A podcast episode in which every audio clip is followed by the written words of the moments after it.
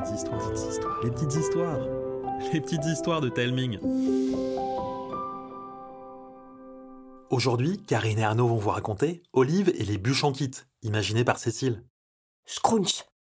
À peine sortie de la boulangerie, Olive croque à pleines dents dans son pain au chocolat et tombe sur une pâte de fruits à la fraise. Bah, il avait plus de chocolat? Il aurait pu le dire quand même. Mon éclair est fourré au citron. Peut-être qu'il a plus de pommes, à moins qu'il fasse des expériences. Ah, Je vais lui rapporter. hein. Pas le temps. Une vieille dame rentre en trompe dans la pâtisserie avec une boîte à gâteaux qu'elle ouvre sous le nez du pâtissier. Oh, regardez-moi ça Oh, Dur comme de la brique, alors que c'est censé être un flanc. Et là, oui, oui, oui, ce sont des dents, celles que mon cher Robert a perdues en voulant croquer dedans. Oh, vous n'êtes pas la première, Micheline, je suis désolé. Et vos sablés, on en parle? Tellement friable qu'à peine pris en main, il se transforme en poussière. Oh, je sais pas ce qui vous prend, mon petit mitron, hein, mais, mais tâchez de ne pas rater vos bûches Aussi vite qu'elle est entrée, Micheline s'éloigne telle une tornade marmonnante. Les enfants hésitent à rentrer. Le pâtissier les voit et sort de derrière son comptoir. Lui, qui est toujours tiré à quatre épingles, impeccable, le voilà avec de la farine dans les cheveux et son tablier maculé de taches. Il a même l'air d'avoir vieilli de dix ans. Oh, oh j'ai dû encore me tromper dans mes préparations. Oui, mais c'est pas grave, c'était même bon. Et l'éclair au citron, euh, bah, c'est surprenant. Oui, oui, c'est ça. Au moins, vous n'avez pas perdu vos dents. Allez, bonne fin de journée. À la grande surprise d'Automne et Olive, il ferme sa porte, retourne son panneau pour dire qu'il est fermé et baisse les rideaux, alors qu'il n'est que 17 heures. Il n'a vraiment pas l'air dans son assiette. J'espère que c'est juste aujourd'hui. Parce que sinon, toutes les bûches de Noël vont être fourrées au brocoli ou à la moutarde. Ah, Noël risque d'être un vrai fiasco. Et si ça arrive, il devra mettre la clé sous la porte. La ville n'aura plus de pâtisserie. Et on n'aura plus jamais de super goûter acheté chez Monsieur Mitron. On, On doit, doit faire faire quelque, quelque chose. chose. Mais quoi? Mystère. Alors que les enfants se creusent les méninges dans le froid, une porte claque. Ça vient de derrière la pâtisserie. Les enfants jettent un œil et voient Monsieur Mitron s'en aller, le col de son manteau remonté, comme s'il cherchait à ne pas attirer l'attention sur lui. Peut-être qu'il est en mission secrète. Ses seules missions, ce sont les livraisons, enfin, quand il ne pâtisse pas. Où est-ce qu'il peut bien aller comme ça? Automne et Olive passent en mode filature, le suivant à bonne distance, se glissant derrière buissons enneigés, poubelles et poteaux pour ne pas se faire remarquer. Ils arrivent dans un coin qu'ils ne connaissent pas, situé à l'exact opposé de leur maison. La nuit commence à tomber et le froid à mordre chaque bout de peau qui dépasse. Tout en mitouflés sous leur écharpe et leur bonnet, les enfants sont soufflés lorsqu'ils découvrent la maison de Monsieur Mitron. Oh, On dirait une maison en pain d'épices saupoudrée de sucre glace. Et regarde l'herbe On dirait... De la guimauve Oh non, de la chantilly Oh non Si ça se trouve, c'est un sorcier mangeur d'enfants, comme dans Hansel et Gretel Automne se frappe le front avec le plat de la main, puis hoche la tête. Soudain, un téléphone sonne, celui de Monsieur Mitron. Les enfants ont juste le temps d'entendre le tout début de la discussion, Salut, fiston. avant qu'ils ne rentrent au chaud.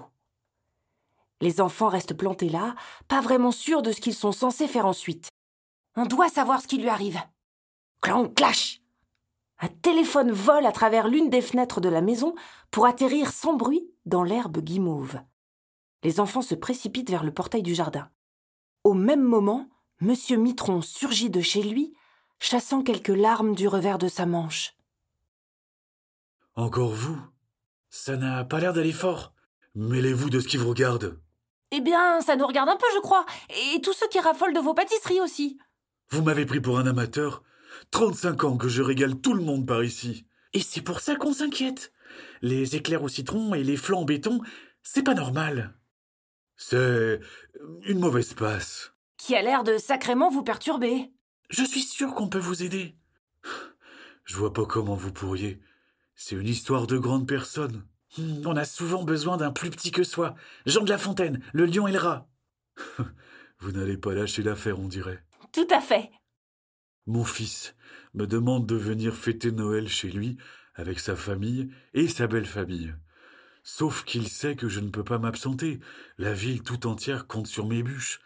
Sans compter que J'ai besoin des ventes de Noël pour faire tourner la pâtisserie. Vous ne pouvez pas y aller après avoir livré la dernière? Thomas habite trop loin. Il faut plus de 17 heures d'avion pour y aller. Oh ouais. Et vous savez ce qu'il m'a dit ce soir? Que la pâtisserie a toujours été plus importante que lui. Qu'il en avait assez de faire des efforts et que si je n'étais pas capable de faire un petit effort, alors je ne serais plus son père. Une brise légère fait tourbillonner la neige. Automne ne sait quoi répondre. Pas plus qu'Olive. Les enfants échangent un regard. Monsieur Mitron avait raison. Ils ne peuvent rien faire pour lui. À moins que. Personne ne peut vous remplacer? Je n'ai jamais trouvé personne pour me seconder, même à la veille de Noël. Il faut croire que notre petite ville ne fait pas assez envie, à moins que ce soit moi. Vous rigolez, vous êtes le meilleur pâtissier du monde. Et si on vous aidait? Vous êtes bien trop jeune. Pas nous, mais toute la ville. Euh, mon pain au chocolat était tellement avarié qu'il a endommagé ton ciboulot. Mais non Vous allez proposer des bûches en kit pour que chacun puisse la faire chez soi. Mais personne n'acceptera. Vous rigolez? Ça donnera l'impression à tout le monde de savoir super bien pâtisser. Ça vous laissera tout le temps qu'il faut pour aller voir Thomas. Je ne sais pas. Que vont dire les gens? Que c'est extra d'aider leur pâtissier adoré.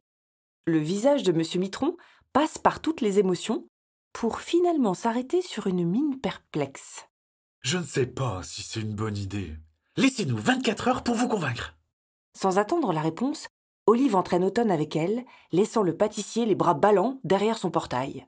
Qu'est-ce que t'as encore imaginé? On va faire marcher le bouche à oreille et leur demander de signer une pétition. Quand il verra les milliers de signatures, il sera bien obligé d'accepter. Automne regarde son ami. Cette idée, sans doute tout droit sortie d'un film, pourrait bien marcher. La première personne qu'il croise n'est autre que Micheline, la vieille dame qui était venue se plaindre un peu plus tôt. La voyant tirer avec peine son cabas chargé de courses, Olive lui propose de l'aide. L'occasion idéale pour tout lui expliquer. Oh, si j'avais su, pauvre Mitron, évidemment que je vais signer votre pétition.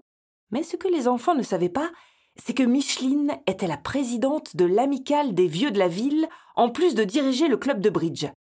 Avec leurs efforts combinés, la nouvelle se répand comme une traînée de farine. Le lendemain, à la sortie de l'école, toute la petite ville est réunie. Automne et Olive sont submergés par l'émotion. Tout le monde y va de son anecdote, un gâteau d'anniversaire mémorable par-ci, une première pâtisserie achetée avec de l'argent de poche par-là, ou bien encore un petit cadeau pour soigner une peine de cœur. On n'aura jamais le temps de faire signer tout le monde.